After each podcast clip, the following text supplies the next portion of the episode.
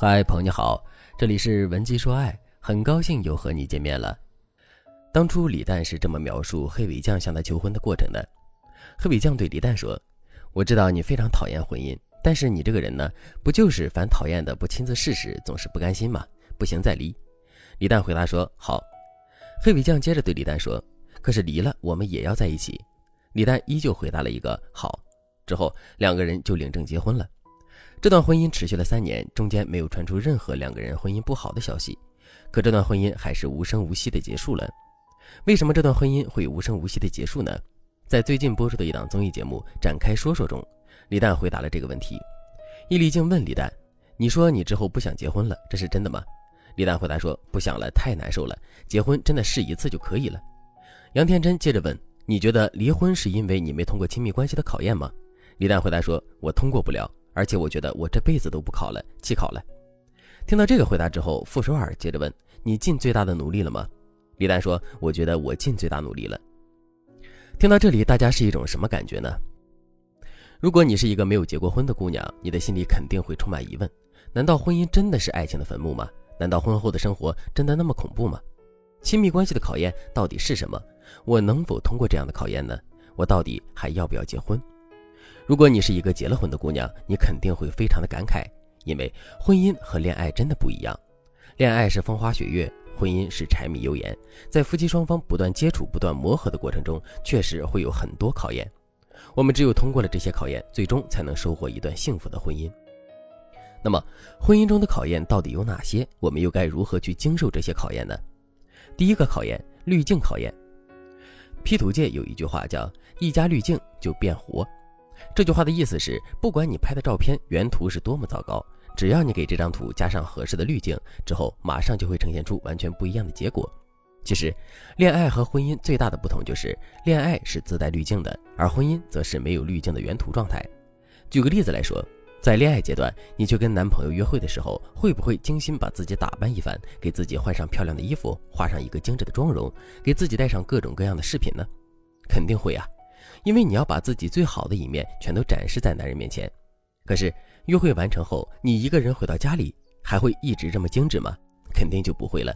你可能会脱下好看但单薄的风衣，给自己换上一件暖和的大棉袄。你会把脸上的妆卸了，把鞋子丢在一边，把所有的饰品都放到首饰盒里，然后丝毫不注意形象的窝在床上追剧。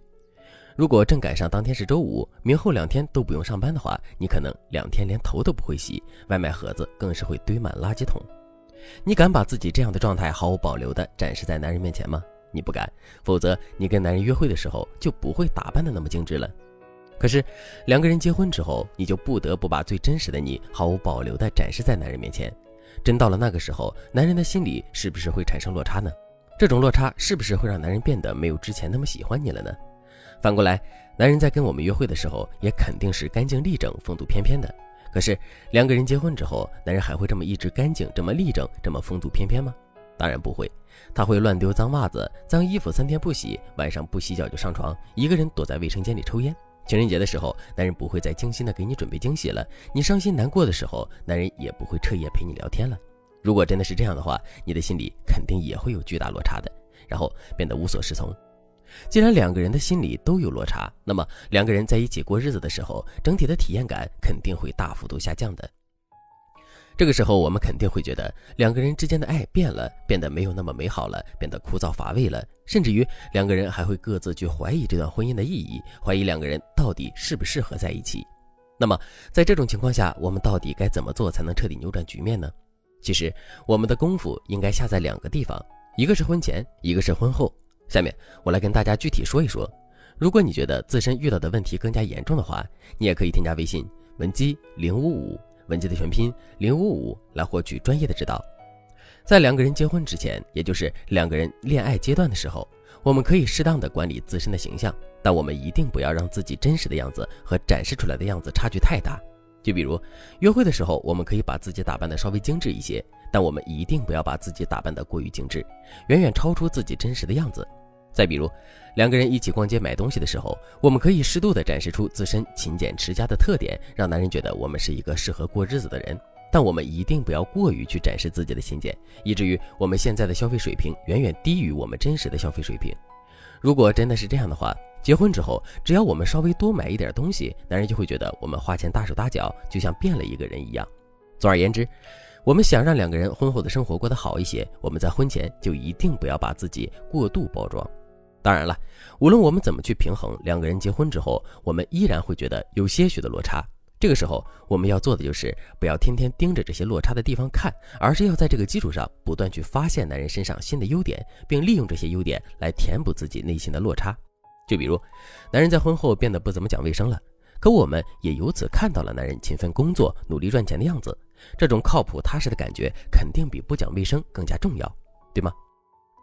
如果你对这节课的内容还有疑问，或者是你本身也遇到了类似的问题，可是却不知道该如何解决的话，你都可以添加微信文姬零五五，文姬的全拼零五五，来获取专业的指导。